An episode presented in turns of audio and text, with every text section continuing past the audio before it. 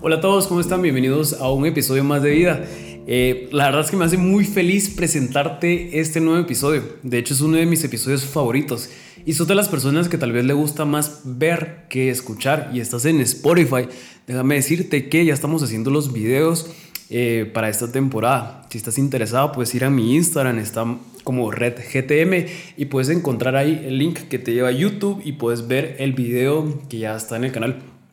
Así que quiero presentarte este episodio que se llama Me estoy desangrando.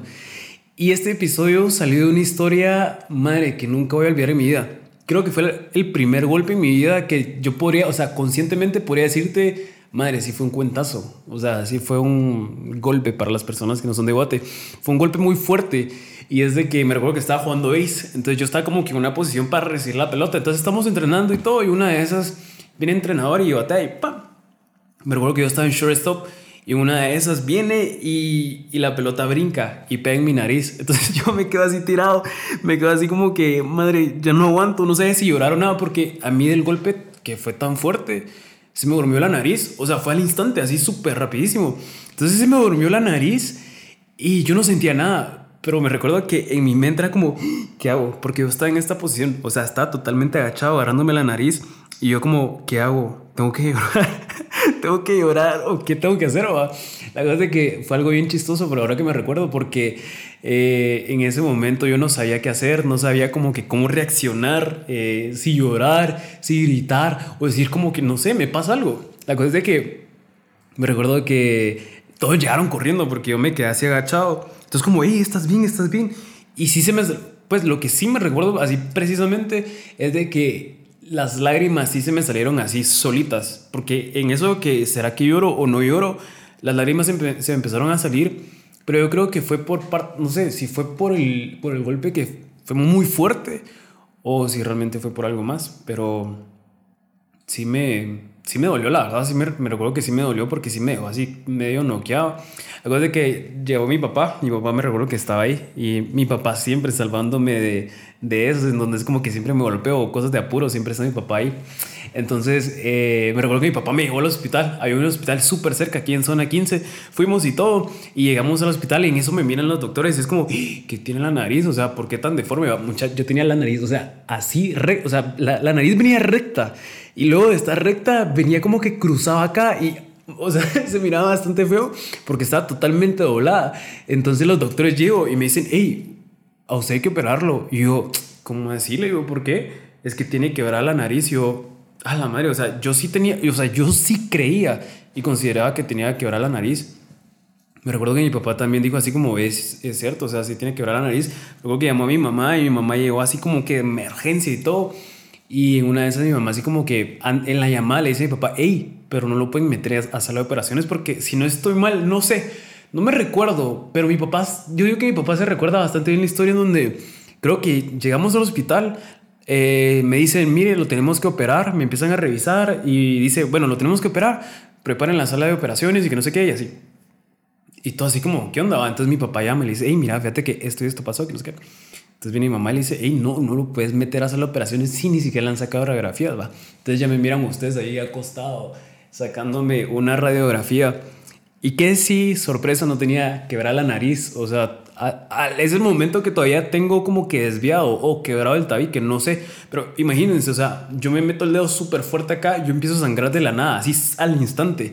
Y pasé una temporada donde yo estaba sangrando así demasiado. Sangraba casi una vez por día, sangraba mucho, no sé por qué. Em, creo que fue consecuencia de ese golpe porque de la nada yo me movía o hacía un movimiento bastante brusco o pues que siempre he hecho deporte, eh, hacía algo fuerte y era como, ¡pum!, de la nada una gran gota y me empezaba a caer y a caer. Entonces muchas veces yo consideraba que me estaba desangrando y yo me afligía demasiado porque le decía a mis papás, no hombre, llévenme a revisar la nariz porque está muy mal. O sea, ahorita la mirada súper recta, yo no me hice nada en la nariz. La cosa es que para terminar esta historia, esa historia fue como que un súper milagro en mi vida. ¿Por qué fue súper milagro en mi vida? Porque eh, al momento que llegó mi mamá, mi mamá, o sea, me vio en, en, la sala de espera. Me vio y así como, ¿y qué tenés? Pues no tenés nada. Yo, pero ¿cómo hacía? Mi mamá llegó, yo tenía la nariz súper recta, pero, o sea, se los juro, es que es increíble el hecho de ver mi nariz estaba doblada, así en serio, o sea, esto venía recto y luego ¡fuc! una curva y ahí quedaba, o sea, mi nariz estaba hecha piña, pues. La cosa es de que eh, no pasó nada, simplemente me dejaron un inmovilizador que nunca lo usé y luego de eso también me dejaron unas pastillas para el dolor, porque mi nariz estaba así como que yo gritaba. La cosa es de que eh, después de todo eso, lo que les estaba contando era que yo, yo, yo llegué a un punto donde sentía que me desangraba por mi nariz. Me recuerdo que hace poco mi hermana sin querer me metió el dedo en la nariz porque me estaba dando sushi y unos palitos. Entonces como que se le cayó y en eso fue como, para que no se cayera, trató de agarrarlo. Pero en esa tratar de agarrarlo fue como, me metió el dedo en la nariz. Y fue súper feo porque, ¿saben algo? Ahora que como sushi, tengo el sabor a sangre. Porque yo tenía sushi en la boca. Entonces al momento de tener ese, ese sushi en la boca, eh, yo, yo estaba sangrando por dentro también. Entonces cada vez que como sushi siento sabor sangre asqueroso. Pero va, les cuento esto porque yo llegué a un punto donde sentía que me estaba desangrando literal. Y así se llama la prédica. Me estoy desangrando. Eh, quiero contarte que Jesús nos dejó al Espíritu Santo. En Juan 16, 7, 10 dice, pero yo os digo la verdad, os conviene que yo me vaya porque si no me fuera, el consolador no vendría a vosotros, mas si fuere, os lo olvidaría, os lo enviaré. Y cuando venga, convenceré al mundo. Me equivoqué, os lo enviaré. Y cuando Él venga, convencerá al mundo de pecado, de justicia y de juicio. De pecado por cuanto no crean en mí, de justicia por cuanto voy al Padre y no me veréis más. Y me gusta un montón este versículo. ¿Y por qué comienzo con este versículo? Me gusta la idea de que yo pueda sentir al Espíritu Santo en ese momento en mi vida. De hecho, me recuerdo que una, una vez que me caí de una hamaca, me pegué un golpe fuerte en la hamaca y me golpeé la columna. Se los juro que no me podía, no me podía levantar. Creo que el peor error que pude haber hecho fue acostarme en una cama. Y me acosté en la cama porque yo no soportaba estar sentado, no soportaba nada, o sea, no soportaba nada. Y una de esas vine y me acosté y fue como, ¡Ah! qué rico siento y no siento dolor. La cosa es que me subieron a un segundo nivel, fui a acostarme en una cama y cuando me acosté en la cama no me podía levantar. Entonces llamaron a mis papás y pues llegaron los paramédicos. Me recuerdo que me bajaron, me bajaron, o sea, sé que suena un poco dramático, la verdad, pero se los juro, ese día, madre, yo, o sea, yo sentía como que si alguien me hacía así en la columna y era súper feo, pues porque no, no, sé, o sea, me daba pena porque me recuerdo que había un cumpleaños o no sé qué había ese día en esa casa donde estaba y todos me, o sea, me bajaron las gradas con, en esa tablilla que iban los paramédicos y así como que, madre, súper inmovilizado y todo. Y me dio pena, pues, porque yo pasé enfrente de todos y todo así como que, ¿qué le pasó? Que no sé. La cosa es de que eh, me recuerdo que estábamos en la ambulancia Ah, fue un momento súper feo porque íbamos en la ambulancia con mi mamá y una de esas, eh, o sea, la sirena estaba sonando súper, súper, súper fuerte. Y era bastante feo porque no es, no es nada bonito sentir que tu columna está quebrada, ir acostado, una, una así como que una, una sirena así abierta y sonando. Ahora se siente bastante feo y más que era como de tarde noche, ah, así pura película fea. La cosa es de que esa es otra ocasión en donde pude ver al Espíritu Santo orar en mi vida de una manera como no te imaginas. De hecho, eh, la idea de que venga Jesús y Él se haya ido y haya dejado al Espíritu Santo, para mí fue bastante gratificante al momento de tener esos golpes, al momento de tener esos accidentes, porque si no, ¿qué hubiera sido de mí? ¿Qué hubiera sido si tendría que ir como que a un lugar secreto y sagrado para que Jesús me sanara o Dios me, sanara desde el cielo y que todo fuera súper wow? No sino que Dios dejó esa conexión eh, por medio del Espíritu Santo, Jesucristo, y por medio de Dios, el, el, hecho de poder conectarnos con Él directamente. Y eso es bastante cool. Puede ser que tal vez en tu pasado tú hayas sentido un rechazo, tal vez en tu pasado has, sentido una falta de amor o tengas una, herida, o tal vez um, tenés recuerdos en tu mente que te molestan, tal vez un mal noviazgo y no puedas salir de esa mentalidad de decir, no, es que extraño a esta persona o no sé qué estés pasando. Pero déjame decirte algo.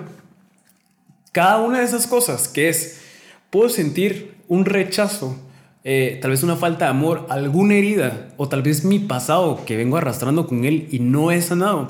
déjame decirte que eso trae una consecuencia, es una consecuencia bastante fuerte. Hace caso que tú tuviste un noviazgo últimamente y te encerraste en tu mente y decís, no, es que todos los hombres, todas las mujeres son iguales y no crees en una próxima persona que vaya a ser de bendición para tu vida, déjame decirte que te estás perdiendo de una oportunidad que puede cambiar tu vida. Tal vez conociste a alguien, pero tú decís, no, hombre, pero esta persona no, como que no mucho. Entonces lo que ocasionaste ahí fue un rechazo, tal vez sea una oportunidad de una persona que pueda realmente cambiar tu vida. Tal vez no sea para un noviazgo, pero nunca sabes si tonero tal vez puede ser, por ejemplo, ah, yo quiero conseguir un trabajo y conociste a esa persona, pero en tu mente dices, no, pero es que este men es igual que otra persona, que los demás, pues entonces, y de la nada él te puede dar trabajo, entonces no sabes qué puede ocasionar el hecho de sentir un rechazo, una falta de amor, una herida que no es sanada, una herida que se sigue desangrando, o tal vez algún recuerdo en tu corazón que no puedes eh, que hace que tu mente no esté en paz. Entonces, para mí esto tiene un proceso. Por ejemplo, la historia de Jesús. Hace poco estaba leyendo la historia de Jesús cuando lo, lo mataron, le hicieron de todo. Y realmente pude ver esa perspectiva bastante bonita de cómo Jesús logró experimentar dolor, pero todo eso tenía un propósito. Entonces quiero, quiero llegar a eso. O sea, son cuatro puntos que me gustan un montón. Primero, la herida. ¿Qué pasa con la herida? En, Juan 19, 32, 34 dice, y vinieron pues los, los soldados y quebraron las piernas al primero. ¿A qué se refiere? Es el primero que estaba juntamente, pues los dos ladrones que estaban eh, crucificados donde estaba Jesús. Y le quebraron las piernas al primero y asimismo al otro que había sido crucificado con él. Mas cuando llegaron a Jesús, como vieron que ya estaba muerto, qué feo, cuando vieron que ya estaba muerto, no le quebraron las piernas, sino que lo que hicieron fue que los soldados vinieron y abrieron el costado con una lanza. Y al instante salió sangre y agua. No me quiero tan profundo en este tema porque salió sangre y agua, pero sí quiero que veas que existió una herida. Tal vez tú puedes ver bastantes heridas en ese momento. O sea, sé que puedes ver como que Jesús no solo tenía la herida de, de la lanza aquí metida entre las costillas, no, no solo era eso sino que Jesús haya pasado por muchas, muchas heridas. Pero quiero que entendas esto. Este proceso que te estoy tratando como que, que entendas es con un fin. Y ese fin lleva a algo muy importante en tu vida. Y quiero que entendas esto muy bien, porque cuando tú adaptas estos ejemplos a tu vida, de hecho de eso trata la Biblia, pues, o sea, hay tantas historias que puedes leer que tú te puedes dar cuenta que puedes asociarla cualquiera a lo que te esté pasando en tu vida. Entonces, dos, pasas por un proceso de sanidad ese proceso de sanidad, ¿qué significa? O sea, cuando tú tienes una herida, tú, tú tenés la necesidad, o sea, como parte de ser humano, como sobrevivencia, tú buscas sanar una herida. Pero en muchas ocasiones nos quedamos totalmente, eh, no sé, eh, estancados en esa herida y nos gusta, nos gusta que nos diera y nos gustan que nos digan que somos esto, nos gusta que nos digan que somos aquello, nos encanta, nos encanta regresar a las relaciones tóxicas con los exnovios, con las exnovias. Eso nos fascina, no sé por qué. Y aprendemos de muchos errores. Pero voy con esto, el segundo, y, y estaba hablando acerca de que Jesús tuvo esa herida. Y te digo esta herida porque fue una de las heridas que yo podría ejemplificar mejor con el tema que te estoy hablando. La idea que se está desangrando. Cada ley dice que a Jesús le salió sangre a chorros y con agua. Pero después de eso hubo una restauración, que es el punto 3, y dice en Juan 16, 3, de cierto, de cierto os digo, que vosotros lloraréis y lamentaréis y el mundo se alegrará. Pero aunque vosotros estéis tristes, vuestra tristeza se convertirá en gozo. Eso es Juan 19, 16, 20. Luego Juan 16:33 dice, estas cosas os he hablado para que en mí tengáis paz. En el mundo tendréis aflicción, pero confía, yo he vencido al mundo. Entonces, ¿cómo es eso? Porque eh, me encanta esta parte de Juan 16:20 que dice, se los voy a volver, se los voy a repetir. Dice, de cierto, de cierto os digo que vosotros lloraréis y lamentaréis. Fijo, lo has hecho. O sea, fijo, te has has llorado, has lamentado, tal vez por una persona, por una herida, por una falta de amor, por cualquier cosa.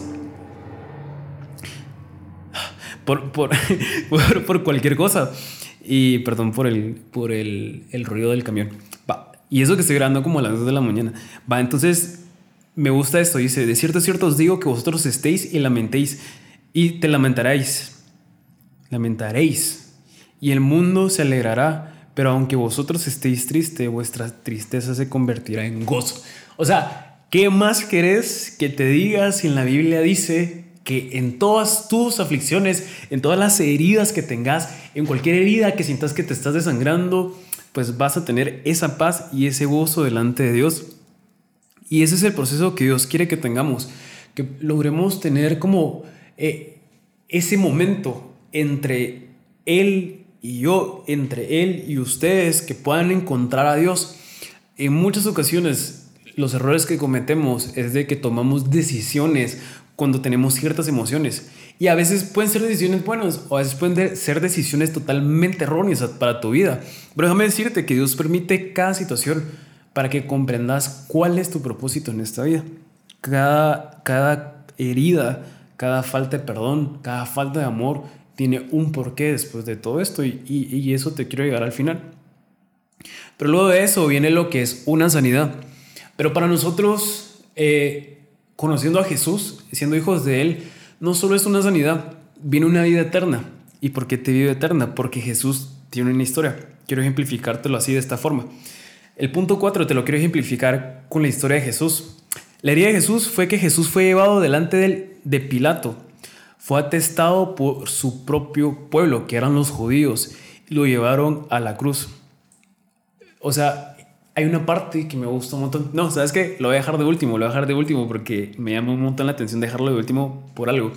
Va y dice luego de eso. Viene un proceso, de, bueno, primero la herida, luego el proceso de sanidad. Y dice, Jesús fue llevado al sepulcro y resucitó. Eh, yo puse aquí un ejemplo de algún sueño o derrota que pase alguien, o ya sea una relación, recuerdos pasados, tal vez un trabajo, no sé. Pensá en tu mayor herida. Entonces, viene Jesús y lo que hace que fue llevado al sepulcro y resucitó. Eso quiere decir que en, en algún momento de tu vida, en es, por medio de esa herida, por medio de esa prueba, tú vas a resucitar. ¿Y eso qué quiere decir? Que vas a salir victorioso de eso. Bueno, va, y en cuanto a vida eterna, quiero contarte algo, y esto lo dejo de último, ¿por qué? Porque eh, lo que es Juan 21-25, madre, es que me llena tanto el hecho que venga Jesús y Él ha hecho tantas cosas que vos ni yo no, nos enteramos que las hizo. Y dice en Juan 21, 25, y hay también otras muchas cosas que hizo Jesús, las cuales si se escribieran una por una, pienso que ni aún en el mundo caberían los libros que se habrían de escribir. Amén. Y me gustó mucho esa parte, porque es la vida eterna, es lo que Dios nos deja. Pero espérate, quiero hacer un énfasis en algo. Cuando ah, hay algo que me marcó tanto. No me recuerdo en qué versículo está, pero es una parte en donde Jesús fue llevado delante de Pilato. Sí, se llama así, ¿verdad? Y, y, me recuerdo que él mismo le dice, mira, eh, pero ¿por qué tu mismo pueblo judío viene y te acusa? Tu mismo pueblo te quiere matar y te quiere crucificar. O sea, ¿por qué? Y viene Jesús y le contesta sabiamente. Lo estoy parafraseando porque no me lo sé tan bien. Pero hay una parte donde le dice Jesús, le dice, es que este no es mi pueblo. Si realmente yo trajera a mi pueblo que viniera a pelear por mí, no son de este mundo, son de otro mundo. Y yo, wow, o sea, qué fuerte que viniera Jesús y lo dijera de esa forma, porque no me ofende que el día, no, los de este mundo no son mi pueblo, porque tal vez hubo bastantes cambios de un Antiguo Testamento a un Nuevo Testamento, pero yo quiero que te sientas parte de, ese ejército de parte de Dios, porque tal vez muchos consideren de que uh, solo Dios usa a sus ángeles y a personas perfectas, pero no. O sea, eso no viene a contradecir ese versículo. Creas que tal vez venga a contradecir el propósito de Dios en tu vida, pero no, o sea, sos hijo de Dios, formas parte del reino de Dios, formas parte de ese ejército por el cual, o sea, yo estoy aquí en este video, en este, haciendo este podcast, no sé si me estás escuchando, no sé si me estás viendo, pero yo estoy aquí haciendo algo con el fin de que tú entregues esas heridas al, a tu, pues, las heridas que tienes en tu corazón, las entregas a Jesús. Y eso es formar parte de ese reino que Dios quiere que establezcamos en este mundo. Y no te lo digo que lo estoy haciendo yo porque decir, wow, es que lo hace, que no sé qué. No. Sino que te lo digo porque yo quiero que entendas algo bastante cool. Y es de que tú también lo puedes hacer a pesar que tengas muchas heridas en tu corazón, a pesar que tengas uh, desperfectos, que creas que tu cuerpo no está bien como lo es, o tal vez consideres que porque una persona te dijo, mira, es que sos esto, sos aquello, y no te sientas identificado delante de Dios, déjame decirte que eso no importa. Eh, sé que Jesús llegó enfrente de este gobernador y llegó como que si fuera nadie. Y su mismo pueblo fue quien le dijo que lo quería matar. Y tal vez tu misma familia, tu mismo novio, tu misma novia, tu esposo, tu esposo te haya dicho, tal vez no matar, bueno, tal vez sí, pues, pero en el sentido de matar esa felicidad, de matar como que esa relación y haya venido delante de otra persona y haya dicho, mira, es que esta persona es esto, esto y esto, y tú te hayas sentido ofendido, lo que hizo Jesús fue que creyó por alguien de arriba y fue por su ejército celestial. No por alguien que estaba acusándolo, sino que muchas personas pueden venir delante de nosotros y decir, es que vos sos esto, sos aquello, y lo pueden decir enfrente de otras personas. Pero eso no te tiene que, eso no es una razón para que tú digas, ah, la madre, ya tengo más heridas en mi corazón y eso, y no sé qué, bla, bla. No se trata de eso, sino que lo que se trata es que entendas que la forma que actúa Jesús, todo tiene un porqué. Todo tiene un porqué por el cual Jesús venía y le preguntaba, Pedro, ¿me amas? Sí es Pedro, ¿verdad? Siempre me equivoco en esa historia. Pero a lo que con esto es de que toda la historia de Jesús tiene un propósito. Toda la historia de Jesús tiene un porqué. Y si tú lees en la Biblia y te gusta leer, créeme que te puedes encontrar con tantas cosas. Cuando puedes analizar la vida de Jesús, te das cuenta que lo único que él hizo, y tal vez escuche como que feo que diga lo único, pero lo que hizo lo hizo con amor. Y lo que tú puedes hacer es actuar ahora en adelante con amor, a pesar que tu mismo pueblo, a pesar que la persona que amabas tanto vino a destrozar tu corazón, a pesar que eh, muchas personas hayan dicho que eras falsa en, en cierto lugar, a pesar que muchas personas no crean en ti, que muchas personas te hayan abierto una herida como no te imaginas y hayan creado ese derrame de sangre, ese, ese desangrado como no te imaginas, déjame decirte que Tienes que actuar como Jesús. Y se cuestiona difícil, pero es así. O sea, Jesús vino y a pesar que su mismo pueblo, que los judíos, que nosotros, nosotros, su pueblo, viniéramos a entregarlo en una cruz por nuestros pecados, que Él pagó por eso y por eso fue eh, crucificado. Déjame decirte que aún así Dios te puede usar. Aún así Dios cree en ti. Y Él se olvida, se olvida de todo lo que hiciste. No importa el pasado que tengas, no importa quién seas, cuál sea tu nombre. Déjame decirte que Él te da vestiduras nuevas, Él te cambia por completo. Y tal vez estos versículos que te leí no sean tanto como leer la historia completamente de Jesús, en donde está Juan cuando a él lo crucifican y todo lo que le hacen realmente duele demasiado. Pero recuerdo que hay una parte donde dice que Jesús fue llevado a un lugar y en eso viene un soldado y le pregunta algo y Jesús le respondió y una de esas le pegó una cachetada. Madre, me parte demasiado el corazón que a Jesús Tal vez yo no estuve ahí para crucificarlo, tal vez no fue mi intención hacerlo, pero el hecho de que Jesús viniera y soportara ciertas cachetadas, que, que, no sé, que soportara esos latigazos, que, que soportara ser humillado delante de todos nosotros. Y te digo nosotros porque yo no soy una persona santa, pues. Yo no soy una persona que te puede decir, uy, sí, yo soy libre de pecado y por favor, te encargo wow, pero me duele demasiado el hecho de saber que Jesús le pegaba. Y por, en pocas palabras, por causa mía. No tengo ni idea de cómo pagarle a Jesús por lo que él hizo por mí. A Dios por, por lo que él entregó para que yo fuera una persona libre, a pesar que tuviera ataduras en cualquier área de mi vida o, o faltas de perdón o cualquier otra cosa. Solo no puedo pensar cómo le puedo pagar y mi única forma es sirviéndole, estar agradecido, ofrendar, diezmar y sobre todo amar a los demás y llevar eh, cada alma, más almas, a lo que es a los pies de Jesús. Y te invito a que lo hagas. Este episodio más que todo está enfocado a que es cierto, me estoy desangrando, pero toda herida tiene una sanidad y es por medio de Cristo Jesús. Así que espero que te haya gustado este episodio En serio, los amo con todo mi corazón. Créanme que aprecio demasiado hacer esto, me hace muy feliz. Así que em, nos vemos al siguiente episodio. Me puedes seguir en mis redes sociales, en Instagram, me puedes encontrar como Red GTM. En YouTube estoy como Wincy Salguero. Y si tienes alguna duda, me puedes escribir ahí por Instagram. Eh, soy muy feliz contestándole a las personas y me disfruto mucho hacerlo. Así que les mando un fuerte abrazo. Tal vez no me estás viendo, pero extiendo mis brazos con tal de poder darles un fuerte abrazo. Los amo un montón y los veo el próximo episodio. Chao.